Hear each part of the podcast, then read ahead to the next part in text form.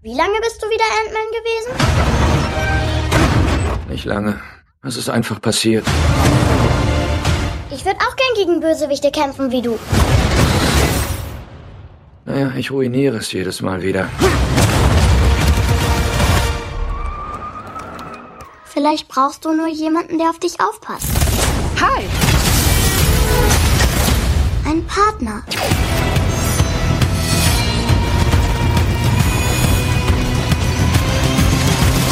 Moment mal, sie hat Flügel gekriegt? Und Waffen. Für mich hattest du diese Technik nicht, nehme ich an. Doch, hatte ich. W w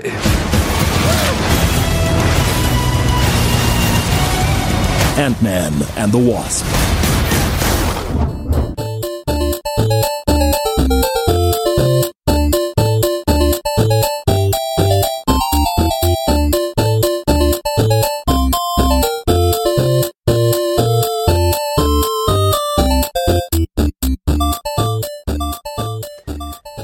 Willkommen zu einer neuen Folge Nerditismus, dem Podcast für Nerds und Cosplayer. Heute in einer mal etwas anderen Besetzung, denn ich habe mir passend zu Ant-Man and the Wasp nicht den Chris dazu geholt, sondern einen anderen Podcaster von dem Telestammtisch und stell dich doch mal bitte einmal kurz vor. Guten Tag, ich bin der Andi vom ja, Telestammtisch ähm, der Telestammtisch ist ein Projekt, wir machen ganz viele verschiedene Sachen. Am wichtigsten ist mir zu betonen, dass da draußen wir da so alle sitzt und zuhört, dass ihr vor allem mitmachen könnt bei uns. Wir sind eine offene Runde, wir nehmen einmal im Monat auf, meistens über ähm, einfache Mittel wie Skype zum Beispiel auch, äh, wo dann einfach jeder mit ein bisschen Vorabanmeldung dran teilnehmen kann. Und wir plaudern dann eine Runde über, ja, vor allem Hobbys, häufig Sachen, die einen Nerdbezug haben. Es geht also um Comics, es geht um Filme, es geht auch mal um Fotografie oder eure Briefmarkensammlung. Und wenn ihr Bock habt, dann nimmt einfach mal dran teil. Ja, und wir machen eben auch sehr viele Filmkritiken, wo ich dann immer regelmäßig Gäste am Start habe, mit denen ich da zusammen ein bisschen plaudere. Wir haben vorab häufig die Filme in Presseverführung gesehen und ja, versuchen dann unsere Gedanken dazu ein bisschen zu formulieren und eben auch aufzunehmen. Und im besten Fall kriegt ihr das Ganze dann irgendwie von uns auch auf die Ohren. Genau. Und damit ich mein kleines Süppchen mal wieder halte, ich sag für alle Hörer, die uns zum ersten Mal hören oder hören sollten, unglaublicherweise, äh, wir sind Nerdizismus Podcast für Nerds und Cosplayer. Ihr findet uns auf nerdizismus.de, wo ihr auch schon diesen großen, wunderbaren roten Abonnieren-Button findet, auf den ihr einfach draufklickt, um uns, wie gesagt, zu abonnieren in eurem Podreader oder je nachdem in eurem Castreader, was ihr habt. Und wir haben regelmäßig verschiedene Serien wie Westworld, Track Nerds, Dead Nerds Walking, über verschiedene verschiedene TV-Serien, wir reden über Cosplay und sind sowohl auf der Seite nerdizismus.de vertreten als auch auf diversen Social Media Kanälen wie Facebook, Twitter, Instagram, YouTube. Ich glaube, wir sind immer noch bei diesem mittlerweile wieder unbekannten Vero unterwegs und wenn ihr uns Feedback hinterlassen wollt, dann macht das doch einfach auf diesen ganzen Kanälen und schreibt uns, ob ihr uns gut findet oder nicht. Oder schreibt uns doch einfach an info nerdizismus.de und wir freuen uns über euer Feedback. Genau, aber wir beide waren jetzt unabhängig voneinander in den letzten Tagen in den Pressepreviews von Ant-Man and the Wasp, der jetzt im Ende Juli startet. Ende Juli erst, weil die WM natürlich dazwischen gekommen ist. Und wir wollen euch heute mal ein kleines spoilerfreies Review zu diesem Film geben. So sieht's aus. Ich habe mir jetzt mal hier erlaubt, die IMDb-Seite aufzumachen und da können wir gleich erstmal die ganzen Standard-Infos runterrasseln. Der Film geht wohl eine Stunde 58, ist, wie man das vielleicht vermuten kann, ein ähm, Action-Adventure mit Science-Fiction-Aspekten und Elementen. Ähm, am 26. Juli kommt er in die deutschen Kinos und ist ja wahrscheinlich ab 12 freigegeben, würde ich schätzen. PG-13 kann ich mir schon vorstellen. Ja, ja, irgendwie so in der Richtung. Es ist der mittlerweile, ich glaube, sogar 20. Marvel-Film im MCU. Ich bin mir jetzt nicht sicher. Avengers Infinity War war, glaube ich, der 19. Wir mhm. sind über zehn Jahre in dem ganzen Ding drin. Und das Komplizierte, erstmal das bisschen äh, komplizierte im MCU ist, dass der nicht nach Infinity War spielt, wie wir es von den ganzen anderen Filmen gewohnt sind, dass die mehr oder weniger chronologisch sind. Nein, der spielt vor Infinity War, so dass alle Spoiler, die das Ende von Infinity War noch nicht mitbekommen haben, hier auch nicht durchgespoilert werden, wenigstens bin ich bis zum Ende. Am Ende werden sie es nicht verstehen, was da passiert ist. Er spielt nämlich zwei Jahre hinter dem Winter Soldier und kurz vor dem Infinity War, was aber alles eigentlich vollkommen egal ist, um diesen Film zu begreifen. Ja, ist nämlich ähnlich wie der erste Teil, der ja zwar, oh Gott, ich glaube vor drei Jahren in die Kinos kam. Ich bin natürlich wieder super gut vorbereitet. ähm, der halt ist einfach relativ unabhängig vom Rest des MCU spielt. Man kann ihn sich angucken, ohne jetzt großartig Bezug, äh, ohne die anderen Filme gesehen zu haben. Und das kann man auch durchaus sagen, ähm, da gibt's kaum bis gar keine Querverweise zu anderen Filmen. Es werden natürlich Sachen mal erwähnt. Es wird kurz was zu Cap mal angerissen, ja, aber so im Endeffekt ähm, ist es ein sehr, sehr selbstständiger Film. Die Ant-Man-Filme, die stehen für sich. Dazu braucht man den Rest vom MCU nicht unbedingt gesehen zu haben. Genau, und interessanterweise meine ich sogar, dass man nicht mal den ersten Ant-Man unbedingt gesehen haben muss, weil letztendlich, wenn es auch in manchen anderen Filmen stört, hier stört es nicht so, haben wir ganz viel Exposition am Anfang. Äh, was gut ist für alle, die erstmal neu da reinkommen. Mhm. Ähm, Vielleicht sollten wir mal kurz ein, zwei Worte verlieren. Ich äh, zum MCU selbst nicht zu viel, aber immerhin. Ich bin ein Riesenfan vom MCU, habe glaube ich, also ich habe definitiv jeden offiziellen MCU-Film auch gesehen und ähm, ja, äh, deswegen stecke ich da durchaus so ein bisschen drin, was so jetzt die einzelnen Details angeht und wie auch die Verbindungen zwischen den Filmen sind und bin natürlich auch mit so einer gewissen Erwartungshaltung in den Film gegangen und ähm, auch gerade, weil man den ersten Film natürlich kannte, äh, der natürlich auch sehr viel Humor mit ins Spiel gebracht hat und der einfach auch sehr lustig war und äh, ja, einfach auch überraschend dadurch ein bisschen. Ähm, Regisseur Raid, äh, Peyton Reed heißt der gute Mann, bringt uns jetzt hier eben den zweiten Teil in die Kinos und ähm, ja, ich weiß nicht so genau, ob er meine Erwartungen erfüllt hat. Wie sieht das denn bei dir aus? Hast du bekommen, was du dachtest, was, dass du es kriegst? Lustigerweise habe ich nicht so viel erwartet. Ich habe mir mal wieder üblich irgendwelche Reviews vorher nur angelesen, weil die Amis ein bisschen früher waren als wir, was das anging. Ähm, ich wusste gar nicht, was ich nach Infinity War erwarten sollte. Ich hatte es mir gedacht, dass es so ein bisschen in eine komplett andere Richtung geht, aber meine Erwartungen wurden in dem Fall mehr als bestätigt. Also für mich war es einer der lustigsten MCU-Filme, wobei man vielleicht alle, die MCU nicht wissen, what, what the fuck ist MCU? MCU ist das Marvel Cinematic Universe. Und zwar sind die ganzen 19 Filme mittlerweile, oder 20 Filme mittlerweile, die Marvel wirklich in der Chronologie veröffentlicht hat. Und das ist jetzt irgendwie der 20. Und ich finde ihn ultra lustig und habe mich sehr, sehr gut unterhalten gehabt. Mhm. Ähm, ja, dann sollten wir vielleicht einfach ein bisschen auch mal was zum Inhalt erzählen, worum es eigentlich genau. geht im zweiten Teil. Äh, im, im, Zentrum des Films steht ähm, der von Paul Rudd gespielte Scott Lang, aka Ant-Man. Ant-Man ist ein Superheld und ähm, wer die anderen Teile gesehen hat, der weiß, dass der im Wesentlichen zwei große Features hat, nämlich er kann sich ganz besonders klein machen und er kann sich ganz besonders groß machen. Und das ermöglicht ihm natürlich auch ähm, verschiedenste, äh, ja einfach äh, Aktionen im Kampf er ist ähm, eigentlich ist er, ist, ist er quasi deep. Also man sagt immer, der erste Teil, der ist so, so ein Heist-Movie. Ähm, ob das jetzt immer im Detail so war, okay, dahingestellt, aber der ist eigentlich so ein Deep, kann eben auch kämpfen, kann irgendwo einbrechen und ist natürlich total praktisch, wenn du ganz besonders kleiner Typ bist und durch so ein Schlüsselloch passt. und ähm, die Story im Prinzip dahinter, also wenn man den ersten Film gesehen hat, wie du gerade schon gesagt hast, er ist ein äh, Dieb, er hat sich auch dieses Kostüm, was er da hat, dieses Superheldenkostüm, was ihn klein und groß macht, ursprünglich geklaut.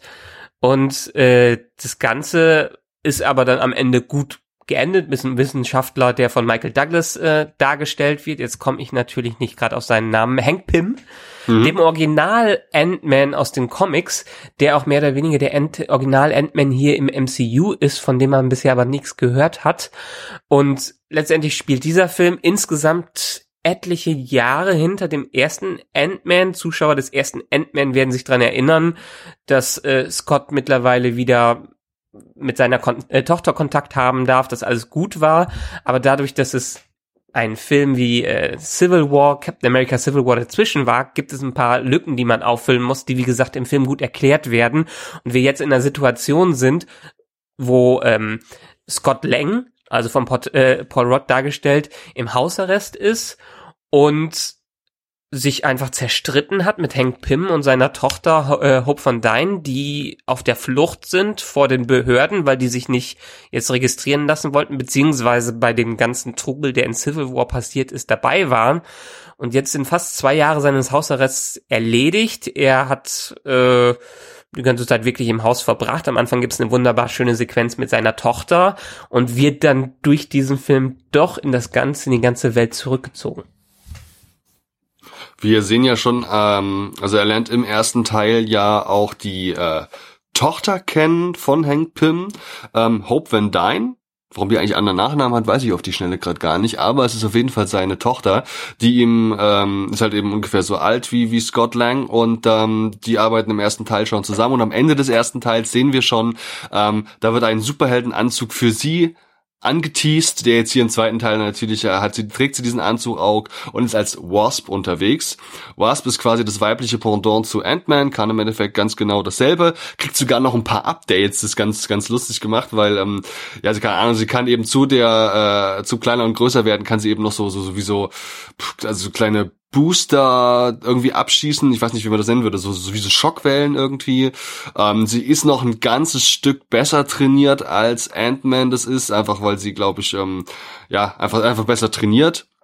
Und ähm, deswegen sehen wir auch ganz, ganz viele tolle Actionsequenzen mit ihr in diesem Film, die äh, ja im Regelfall aber auch direkt aus dem Computer kommen. Und ähm, genau, die ist also spielt also eine große Rolle. Die haben sich aus irgendwelchen Gründen, das hatte ich gar nicht mehr so auf dem Schirm, ähm, anscheinend verstritten. Er ist ja nun, wir haben, also du hast, du hast gerade erwähnt, hatte Hausarrest, ist da quasi mit seiner Fußfessel in sein Haus, äh, an sein Haus gebunden. Und die beiden, also sie, ähm, die, die Hope sowie ihr Vater sind anscheinend auf der Flucht. Weißt du noch, warum die auf der Flucht sind? Ja, die sind auf der Flucht, weil dem, wegen dem ganzen Zeug, was im Civil War stattgefunden hat, dass sich äh, Scott einfach auf die Seite von Captain America gestellt hat und dann quasi gegen die USA und die Technik von Hank Pym benutzt hat, ähm, wurde er festgenommen, weil er natürlich noch weiter Kontakt mit seiner Frau haben äh, will. Aber ähm, Hank Pym und Hope van, Di äh, äh, van Dyne, die wollten sich nicht dem Ganzen äh, unterjochen. Die wollten ihre Technik natürlich nicht abgeben und sind dementsprechend vor den US-Behörden komplett auf der Flucht und sind auch stinkewütend auf den, weil er die nicht vorgewarnt hat, dass er mit dem äh, Ant-Man-Anzug abhaut und Captain America äh, hilft und die jetzt in so eine Bredouille da gebracht hat. Da möchte ich übrigens gleich mal einen ersten Kritikpunkt ähm, schon mal so reinwerfen, währenddessen wir uns hier gerade so ein bisschen im Inhalt langhangeln. Denn ich finde, dass das irgendwie so inkonsequent erzählt ist, was die Beziehung angeht zwischen Hope und Scott. Mhm. Ähm, also im ersten Teil hatten sie sich ja teilweise sehr gern. Zu Beginn des zweiten Teils ist eine deutliche äh, ja, Abneigung einfach formuliert, ja, weil sie, weil die ihm quasi die Schuld dafür geben, dass sie jetzt auf der Flucht sein müssen. Naja, und ich meine, ich verrate nicht zu viel, wenn ich sage, dass sich diese Einstellung auch im Laufe des Films wieder ein bisschen ändert. Man kommt sich natürlich wieder näher und ähm, findet dann auch gemeinsame Ziele, die man verfolgen will. Das fand ich teilweise recht inkonsequent und vor allem auch recht sprunghaft. Also es, das war keine Entwicklung, sondern es war mehr so, oh, wir haben jetzt eine gemeinsame mhm. Sache erlebt, plötzlich zack, sind wir wieder Best Friends. Das gefiel mir nicht so. Ja, ähm, das wäre, wenn ich an dem Film irgendwas kritisieren müsste, dann wäre das auch ein Punkt, den ich kritisieren äh, müsste. Das war so ein bisschen, das hat sich aufgesetzt angefühlt, das Ganze. Ähm, musste jetzt nicht sein, aber irgendwie musste man ja scheinbar einen kleinen Konflikt da reinbringen. Ich hatte mir jetzt gehofft, er hofft beim Film, weil man ja nicht viel von der Story kannte, äh, dass sie sich vielleicht im Geheimen noch miteinander kommunizieren. Aber dieser Krach, dieser künstliche Krach war vielleicht so ein bisschen auch deshalb, um diese Will they, won't they Dynamik wiederherzustellen, die im ersten Teil ganz gut funktioniert hat. Obwohl äh, Evangeline Lilly als Hope van Dyne ja auch nicht so eine große Rolle im ersten Teil hatte. Und das ist ganz gut, dass sie jetzt im zweiten eine größere Rolle spielt. Das ist wieder so ein positiven Punkt, den ich schon mal gleich rausfischen möchte. Ähm, denn was quasi die Gleichwertigkeit beider Heldinnen angeht in diesem Film, ähm, das, das wurde sehr gut umgesetzt. Also im Gegensatz zu noch einer weiteren Schauspielerin ist nämlich ähm, Evangeline Lilly, äh, die spielt eine ganz tolle Rolle. Das ist eine, eine, eine kompetente Frau, eine, ähm, äh, eine starke Rolle, ein starker Charakter. Und ich finde, das kommt sehr gut durch. Sie ist also kein Sidekick oder Anhängsel Ant-Man, sondern ganz im Gegenteil Gegenteil. Eigentlich ist Ant-Man eher derjenige, äh, also Scott derjenige, der hier so ein bisschen Anleitung braucht. Und das persönlich hat mir sehr gut gefallen, dass wir hier eine starke Frauenrolle bekommen. Ja, ich meine, die erste Story, der erste Film war ja auch ein persönlich, sehr persönlicher Film für Scott Lang, weil es seine eigene Geschichte war. Aber hier in der, dem Film ist er fast schon eine Nebenfigur, beziehungsweise nicht mehr so wichtig wie im ersten Teil. Man könnte, wie du gerade sagtest, schon fast sagen, The Wasp and Ant-Man, mhm. ähm, weil, weil Hope von Dyne und vor allen Dingen Hand Pym einfach eine viel größere Rolle und eine viel größere Bedeutung bekommen haben und auch eine ganz eigene Story, die jetzt nicht von der von Scott jetzt groß abhängt. Wir wissen auch schon aus dem ersten Teil, was ähm, ja eigentlich so aktuell die das, das Sinn und Zweck, also was quasi gerade Hope und ihr Vater die ganze Zeit so vorhaben. Denn die wollen nämlich, und das haben wir im ersten Teil schon mitbekommen, ihre Mutter beziehungsweise Ehefrau aus diesem Microverse rausholen. Es gibt also wohl diese Schwelle, die überschritten werden kann, wenn es darum geht, immer mehr zu schrumpfen und kleiner zu werden. Ähm, denn nicht nur ähm, der, äh, der Vater von ihr, also, also Dr. Hank Pym war bereits als Ant-Man unterwegs, sondern auch eben seine Frau ist schon als Wasp oder eine ähnliche Figur ähm, als Heldin unterwegs gewesen. Da gab es eben einen Einsatz, das sehen wir alles schon im ersten Teil, wo sie schrumpfen musste und sie ist dann ganz besonders klein geworden, und zwar dermaßen klein, dass sie quasi im Microverse irgendwo um nirgendwo verschwommen ist und sie jetzt wiederzufinden, das ist so ein bisschen die, ähm, ja, die Absicht von den beiden und ähm, das, das, damit beginnt der Film quasi, dass man, dass man sich auf der Suche nach, auf der Suche nach ihr ist. Ähm, gespielt wird die gute Frau ja von äh, Michelle Pfeiffer. War doch Michelle Pfeiffer, ja, war Michelle Pfeiffer. Genau. Ähm, genau, die fantastisch aussieht. Ich weiß gar nicht, wie alt die Frau inzwischen ist, aber wirklich, also fantastisch. Ich glaube, sie ist auch nur Anfang 50. Ich bin mir jetzt nicht sicher, aber müsste, müsste man nebenbei mal googeln. Und Google ist ganz schlau. äh, Michelle Pfeiffer ähm, dim, dim, dim, dim, dim, dim. Google ist jetzt nicht die schnellste, ist 1958 geboren. 60. Ist in der Tat schon 60. Und für 60 sieht die noch verdammt gut aus. Beeindruckend. Gib ihr das Catwoman-Kostüm zurück. ja. Ich meine, wir haben ja zwei 80s-Schauspieler in dem Sinne hier, Michelle Pfeiffer und Michael Douglas. Und da merkt man einfach, aus was für einer Ära Film die kommen, weil die haben auch zusammen eine ziemlich krasse Chemie. Auch wenn vielleicht ist das schon viel Spoiler, vielleicht nicht, die natürlich nicht so viele Szenen miteinander haben. Ja, ähm, darauf werde ich jetzt auch nicht sehr viel näher eingehen, nur das war eine Hoffnung von mir, dass der Teil den sie gemeinsam haben, dass das eigentlich den Schwerpunkt der Handlung ausmachen würde. Das war meine ganz persönliche Hoffnung und das ist mir dann äh, insgesamt leider viel zu wenig im Film vor, vorgekommen. Ähm, ihr merkt schon, ich kritisiere jetzt immer so ein bisschen vor mich hin, wo ich insgesamt mit dem Film dem Grunde nach zufrieden bin, aber doch einiges auszusetzen habe. Also ich habe schon eine positive, positive Grundstimmung zu dem Film, aber es gab schon eine Menge Sachen, die ich ganz gern ganz anders gesehen hätte. Ähm, also ich gern diesen diesen diesen Teil äh, Microverse und alles um diese ähm, ja eben um seine Frau, mhm. diese, die, diese da suchen zusammen. Das hätte ich gern sehr viel mehr zugesehen, ähm, das dazu. Ja, und der nächste, weil nämlich ähm, der Schwerpunkt eben nicht darauf liegt, sondern auf den ja im Endeffekt beiden Bösewichten, die es in diesem Film noch gibt, die Antagonisten des Films, die ähm, einmal Ghost beziehungsweise Ava, gespielt von Hannah John Kamen, oder so. Und ähm, dann natürlich noch, ähm, wie hieß er, äh, Sonny Birch, gespielt von Walton Doggins. Ähm, das Gesicht kam mir auch total bekannt vor. Ich wusste gerade gar nicht, wo ich den zuordnen kann. Ich äh, LA Confidential steht hier auf IMDb. Ähm, ja, Tomb, Tomb Raider, genau, da hat ein Vater gespielt von Lara Croft. Daher kennt man den. Ja. Also Walton Goggins ähm, ist in den letzten Jahren für mich immer sehr als so ein Standardbösewicht hinterhergeholt worden. Der war jetzt äh, auch im letzten Tarantino war dabei. Ich weiß, ich habe jetzt nicht mehr ähm, the, the irgendwas mit Sixt, keine Ahnung. Ich komme jetzt gerade nicht mehr drauf, wie er hieß. Aber äh, ursprünglich kommt er halt ähm, eher aus dem Fernsehbereich und hat äh, bei äh, Son, Sons of Anarchy und wie hieß die eine, hat er nicht bei der anderen Shield vor allem Dingen mitgespielt.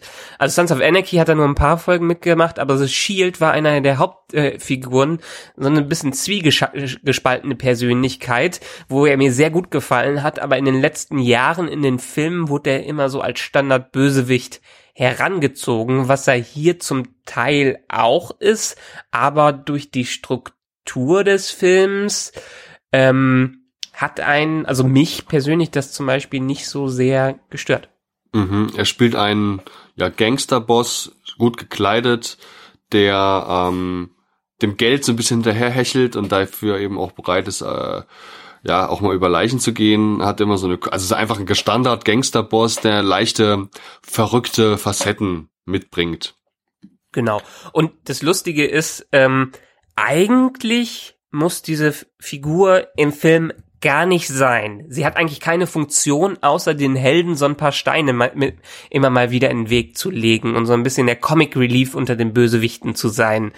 Allerdings funktioniert für mich das ziemlich gut. Ich habe erst gedacht, oh, schon wieder. Ich meine, wir haben ihn jetzt in den letzten drei Jahren in etlichen Filmen als Bösewicht gesehen, aber hier hat er mir von allen aus den letzten Jahren eigentlich schon am besten gefallen.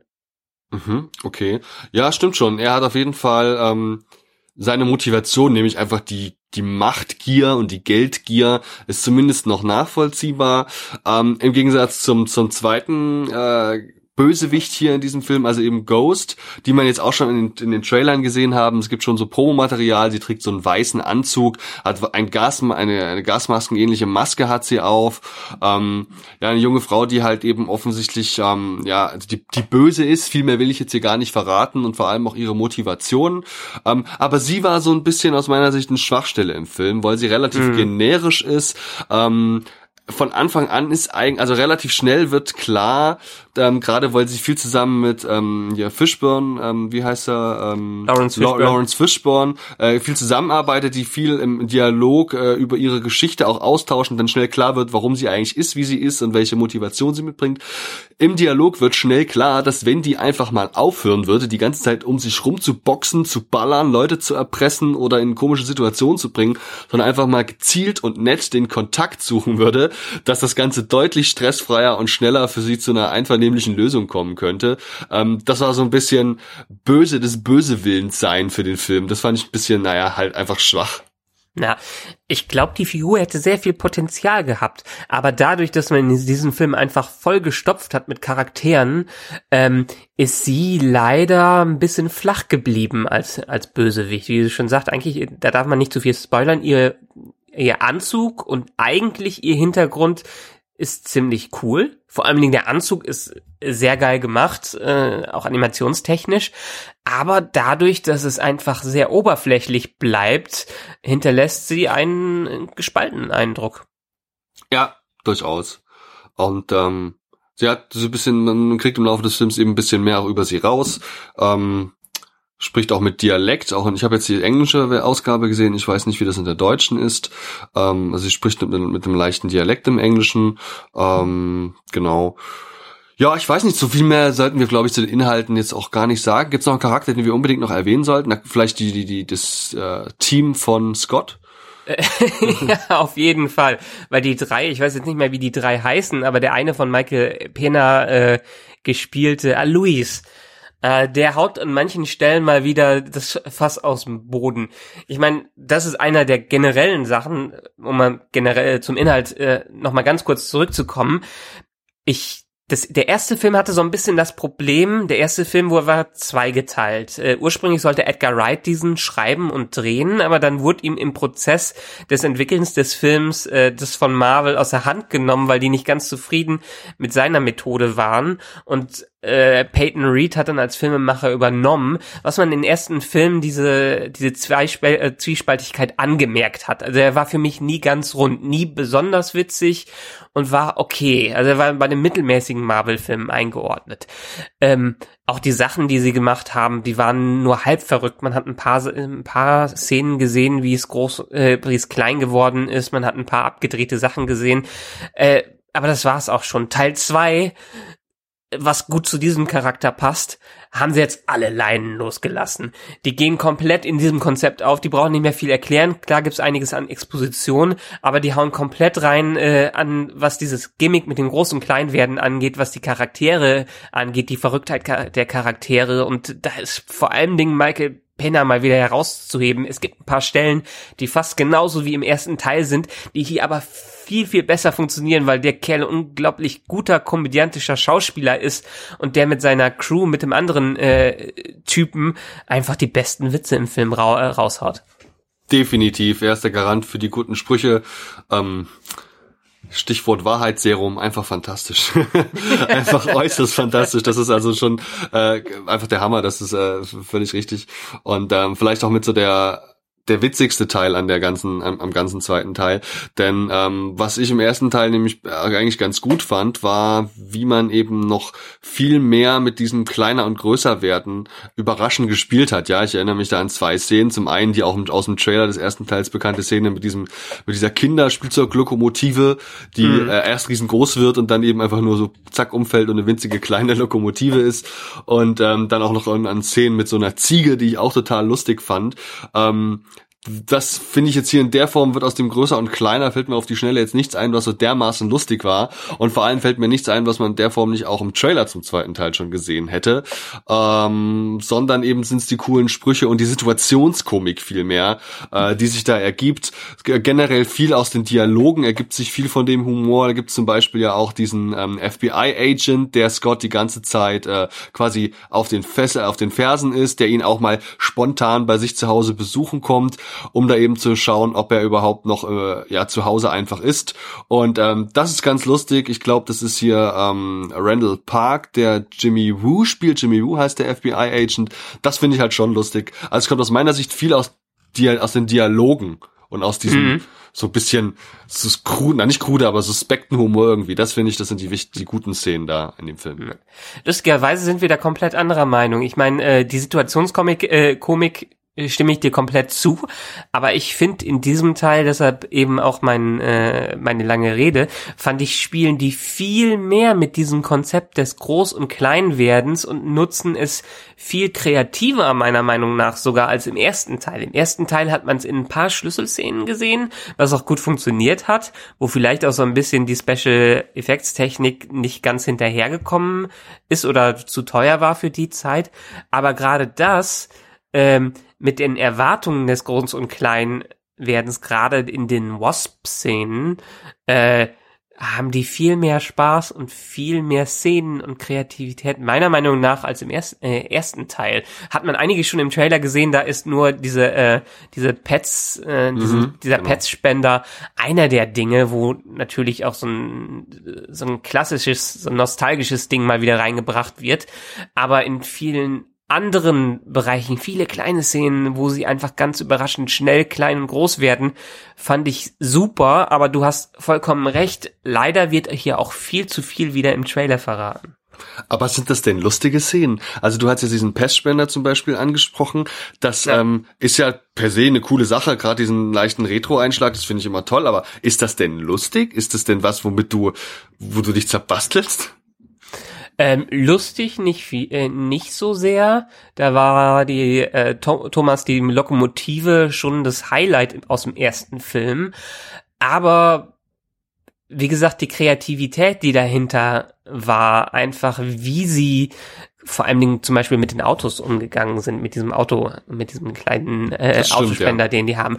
Oder das Gebäude, was man jetzt auch wieder aus dem Trailer äh, kennt, äh, fand ich super, wie sie damit rumgespielt haben. Es gibt keine eine signifikante Szene, wie zum Beispiel aus dem ersten Teil, wo er in der Badewanne versinkt. Äh, diese eine wirklich zeichnende Szene hat man nicht, aber dafür viele kleine Momente, wo das als Selbstverständlichkeit genommen wird, dass sie klein werden, aber äh, dann auch deutlich mehr damit hin und her springen, gerade in den Kampfszenen. Und auch gerade in der Interaktion mit den Ameisen, da gibt's eine ganze Menge tolle Sachen, weil die auch eine gewisse Persönlichkeiten zugesprochen bekommen. Ähm, das ist ganz cool. Also das kann man, das ist jetzt, finde ich, noch mehr vertreten als im ersten Teil, weil es irgendwie selbstverständlicher ist, dass er halt eben auch zum Beispiel Ameisen steuern kann und äh, ja, das hat, er gibt ihnen halt Vornamen und so, das, das ist schon cool auf jeden Fall. Ja. Ähm, aber du hast jetzt den Trailer generell eben auch nochmal angesprochen und das ist, äh, merkt schon, irgendwie haue ich hier gerade die ganzen negativen Sachen raus, obwohl ich im Grunde nach eigentlich wirklich eine positive äh, Gesamtmeinung zu dem Film habe. Aber es gibt in diesem Film keine einzige größere überraschende Szene. Eigentlich ja. alle, also wirklich ausnahmslos alle größeren Actionsequenzen sind im Trailer irgendwie angeschnitten drin. Es ja. gibt ähm, auch nichts, was man, wo man sagen muss, okay, das lohnt das ist so geil und spektakulär, das muss man unbedingt auf der riesen Kinoleinwand gesehen haben. Ich habe eine andere Kritik gehört, da hat jemand gemeint, na ja, den hätte man auch direct to DVD oder eben heutzutage direct to Netflix bringen können und das hätte, hätte auch funktioniert. Und ganz im Ernst, da kann ich nicht viel dran meckern. Also das ist tatsächlich nachvollziehbar, diese Meinung.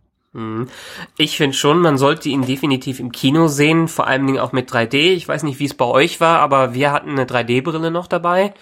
Ähm, Wir und auch, ja, also wenige Filme lohnen sich heutzutage noch in 3D, aber der lohnt sich definitiv.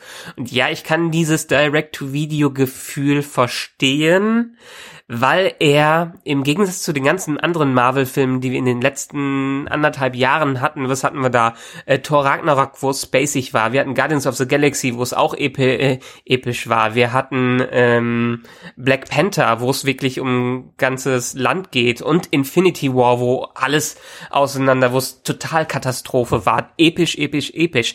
Dieser Film macht genau das Gegenteil. Der geht wieder in Richtung Ant, äh, Ant-Man 1, wo man eigentlich eine kleine persönliche Story hat, wo die, ja, die Stakes einfach nicht so hoch, äh, hoch sind und die hera persönlichen Herausforderungen. Es sind wirklich nur äh, persönliche Geschichten, die hier zählen und keinen großen Einfluss auf das Geschehen der Welt haben. Und das ist für mich genau der richtige Weg nach Infinity War wieder komplett äh, Pan klein zu werden äh, wie Ant-Man, ähm, um einfach mit den Erwartungen des Publikums spielen, die das Marketing leider für mich zerhauen hat, dadurch, dass sie im Trailer alles verraten hat. Oh ja. Hast du das mitgekriegt vor an, ähm, dieser Mini-Skandal, der vorab mit dem Film äh, in, also in, in Verbindung gebracht wurde? Und zwar geht's um das Kostüm von Wasp. Wasp. Ähm, Okay. Man könnte quasi, wenn man sie auf den Kopf stellen würde, könnte man in ihrem äh, im, im Brustteil ihres Kostüms quasi ein Phallus-Symbol erkennen. Ja, Ah. ähm, das war tatsächlich ein Thema und ähm, ich habe da jetzt nicht so direkt drauf geachtet, aber mir so im Nachhinein nochmal Gedanken gemacht und mir ein paar Bilder angeschaut. Und ich bilde mir ein, dass wir in den neuesten ähm, äh, Fotos für die Werbekampagne und auch in einem Teil der Szenen dass ähm, da ein anderes äh, ein Color Grading passiert ist und das Kostüm generell eher von blau-gelb auf eher sch- schwarz-grau gewechselt ist und deswegen dieses Phallus-Symbol, wenn man es denn sehen möchte, nicht mehr so deutlich auffällt. Ähm, kann, kannst du das nachvollziehen? Kannst du es vielleicht sogar mitbekommen? Habe ich überhaupt gar nicht mitbekommen. Normalerweise kriege ich solche Sachen immer mit, aber diese Diskussion ist bei mir völlig unter den Tisch gefallen. Faszinierend. Muss ich mir in der Tat mal ein paar äh, Bilder anschauen. Ich meine, wir können auch in den Artikeln von unseren Podcasts entsprechend die Bilder mal verlinken. Ja, auf jeden Fall. Ähm, also das ist, ist mir so irgendwie so ein bisschen aufgefallen. Also ich finde, also ich finde es extrem. Also ich finde es auch fast ein bisschen lächerlich. Also Ja. muss man selber wissen, ob man das überhaupt zu einem Thema machen muss. Aber das mich fand vor allem halt, wenn dem so sein sollte, dass man die Farben nachträglich nochmal angepasst hat, um das so ein bisschen zu entschärfen, finde ich fände ich lächerlich. Ja, gut, jetzt haben wir schon relativ viel darüber geredet, obwohl wir nicht wirklich groß was gesagt haben, um was zu spoilern. Wir haben viele Aspekte angesprochen und vielleicht machen wir noch mal eine kleine Zusammenfassung unserer Meinung und ob wir überhaupt eine Empfehlung aussprechen würden, ins Kino zu gehen. Was meinst du? Ähm, der Film hat mir persönlich gut gefallen, ist ein unterhaltsamer Film, aber das sind halt eben generell die MCU-Filme sowieso. Denn selbst die schwächsten Filme, und ich habe die Tage mal so ein Ranking aufgestellt, mein schwächster MCU-Film ist Tor 2. Äh, Ach, selbst, nicht Hulk? Na, na, ebenbürtig. Also die waren so auf den letzten beiden Plätzen. Ähm, Würde ich sagen, selbst die also wenn man irgendwie was mit diesem Genre anfangen kann, kann man die alle gucken. Und auch hier ist es so, dass ich äh, also eine positive Wertung geben würde. Ich versuche immer so Punkte zu vergeben. Zwischen 0 und 5 Punkten würde hier dann bei drei beziehungsweise dreieinhalb Punkten rauskommen. Bei einer Zehner-Skala halt eben bei sechs oder sieben Punkten. Ähm, was ja ganz gut ist, ne? Weil es halt eben kein totaler Totalausfall ist. Aber es gab eine Menge Sachen, die ich gern anders gesehen hätte. Ähm, es ist in Ordnung, dass man keinen größeren Bezug zu den restlichen Filmen hat. Das, wie gesagt, tut, glaube ich, der Ant-Man-Reihe sehr gut. Ich persönlich hätte mir gewünscht, ähm, dass der im ersten Teil eigentlich schon regelmäßig angeteaste Teil mit diesem Microverse, also diesem, mit dieser kleinen Welt, äh, wo es immer, wo es immer, immer kleiner wird und man äh, auf die, auf Quantenebene quasi unterwegs ist, dass es eine viel, viel größere Rolle gespielt hat. Von mir aus hätte dieser hätte der ganze Film da in irgendeiner Form spielen können. Ähm, da hätte ich einfach andere Erwartungshaltungen. Sehr gut fand ich, wie gesagt, generell, dass die ähm, eine starke weibliche Rolle haben, eben mit Hope Van Dyne bzw. Evangeline Lilly, die ähm, da eine ganz tolle Leistung abgibt. Äh, insgesamt kann man sagen, es wäre auch schön gewesen, wenn die anderen weiblichen Charaktere ein bisschen mehr Screentime bekommen hätten. Ähm, dass, dass man sie halt nicht zu, dass sie halt, weiß nicht, irgendwie, das war irgendwie so unnötig. Also ja, keine Ahnung. Und natürlich äh, dann auch noch die die die die Bösewichte selbst, äh, gerade der große coole Bösewicht im Ghost und beziehungsweise Ava und ihre Motivation. Wie gesagt, da hätte man sich einfach mal bei einem Bierchen zusammengesetzt, da hätten sich die ganzen Probleme gar nicht erst ergeben. Und das sind so Sachen, naja, da muss man halt vielleicht so ein bisschen sagen, ja gut, ist halt Comic-Film-Logik, da muss man halt einen Haken dran machen. Äh, ja, aber das, das sind natürlich Themen, über die man sich durchaus Gedanken machen kann. Ähm, Film selbst ist super. Ähm, weiterhin ist Paul Rudd auf jeden Fall eine 1A-Besetzung für, für Ant-Man und ähm, ich freue mich drauf, ihn auch in äh, weiteren Teilen äh, noch als Ant-Man zu sehen. Wie sieht es denn bei dir aus? Wie ist denn dein Fazit? Ja. Also erstmal auf der Skala von 1 bis 10 in unserer klassischen Nerdizismus-Skala. Ich bewerte in den letzten Jahren, äh, habe etwas überbewertet. Deshalb versuche ich das etwas runterzuschrauben. Aber selbst hier würde ich dem eine glatte 8 geben. Äh, und zwar eine 8 in dem Fall in einer sehr guten Skala, weil mir hat der richtig gut gefallen. Auf der 3 bis 5er Zähler 3,5 würde ich sagen, ist hier auch eine faire Bewertung. 4 wäre vielleicht etwas überbewertet. Trotz allem mein Fazit zum Film, ich fand ihn neben ähm, Thor Ragnarok und Guardians of the Galaxy 1 den lustigsten MCU-Film bisher. Ich habe mit dem Witz viel anfangen können. Man muss mit dem äh, Witz gut was anfangen können, beziehungsweise mit der Art des Humors die ist zwar Marvel-Humor, aber geht noch in die Richtung, in die Richtung Ant-Man eigenen Humor. Deshalb, das hat mir sehr gut gefallen. Mir hat sehr gut gefallen, dass es, wie gesagt, äh, nur kleine äh, Herausforderungen gab, auch wieder pun intended. ähm, mir haben die Charaktere wunderbar gefallen es gab natürlich, es gibt viel Kleines zu meckern, dass manche Stories wenig damit zu tun hatten, beziehungsweise das Ghost jetzt so im Hintergrund gekommen ist, die sich viele wahrscheinlich gewünscht hätten, dass sie mehr äh, da ist, kann ich verstehen. Aber mich haben die ganzen kleinen Kritikpunkte gar nicht so gestört, denn ich habe mich einfach gut unterhalten gefühlt bei diesem Film. Besser unterhalten gefühlt als bei dem ersten Ant-Man. Deshalb würde ich ihn auch in den höheren Regionen in meiner Rankingliste des MCU einordnen. Und ähm, wird eine ganz klare Sehempfehlung auch in 3D für diesen Film äh, raushauen, weil wer, ein hum äh, wer so einen Film mag mit ein bisschen Humor, der jetzt nicht irgendwo nicht die Welt untergeht und trotzdem was mit einem Superhelden zu tun hat, kurzweilig, bei dem man auch gerne das Gehirn abschalten darf, der ist bei diesem Film genau richtig. genau, das denke ich. Also ihr merkt schon auf jeden Fall eine sehr große positive Gesamtstimmung, ein großes Gesamtfazit, das wir hier ziehen und äh, ja, tut bestimmt nicht weh, ihn sich im Kino anzugucken. Gibt übrigens zwei After-Credit-Scenes, guckt sie euch an. Zumindest die erste, ballert sie euch rein. Nicht sitzen genau. bleiben, ihr wisst Bescheid. Ja, also nicht mit zu hohen Erwartungen zu den Verbindungen zu Infinity War reingehen. So viel kann man spoilern, weil dann werdet ihr definitiv enttäuscht werden. Bisschen kommt dann am Ende, deshalb in beiden äh, Credit Scenes da bleiben. Marvel sagt uns so ein bisschen, hält uns so ein bisschen den Finger am Ende vor. Das Wichtige wird wahrscheinlich jetzt einfach im Captain Marvel dann am Ende äh, kommen. Aber ja, Post-Credit-Scenes wie in jedem Marvel-Film einfach sitzen bleiben. Alles klar, prima. Ja, dann äh, danke ich dir, dass wir das hier noch hinbekommen haben. Ich meine, der Film startet ja erst in ein paar Tagen, aber unser, äh, unsere die Pressepreviews sind ja auch schon ein bisschen was her. Äh, deshalb gerne wieder beim nächsten Marvel-Film. Michael, ich habe zu danken vielmals und äh, ja, würde mich auch freuen, wenn wir das nochmal wiederholen können. Und ähm, ja, ich glaube, es ist auf jeden Fall smart, wenn ihr in die jeweiligen anderen Podcasts mal kurz reinhört. Also, also ich persönlich höre Nerdizismus sehr gern. Ich kann mich an eine ganz tolle Episode erinnern, wo ihr über eben äh, Star Trek ähm, Highlights gesprochen habt. Ähm, fand ich persönlich ziemlich geil. Ja, cool. Und auch natürlich gerne in den Telestammtisch reinhören, wo ich jetzt gerade die genaue Internetadresse nicht im Kopf habe, aber verlinken wir alles. Deshalb Google Telestammtisch, Google Nerdizismus, ihr findet uns da. Wir hören uns beim nächsten Mal. Alles klar, ciao. Ciao.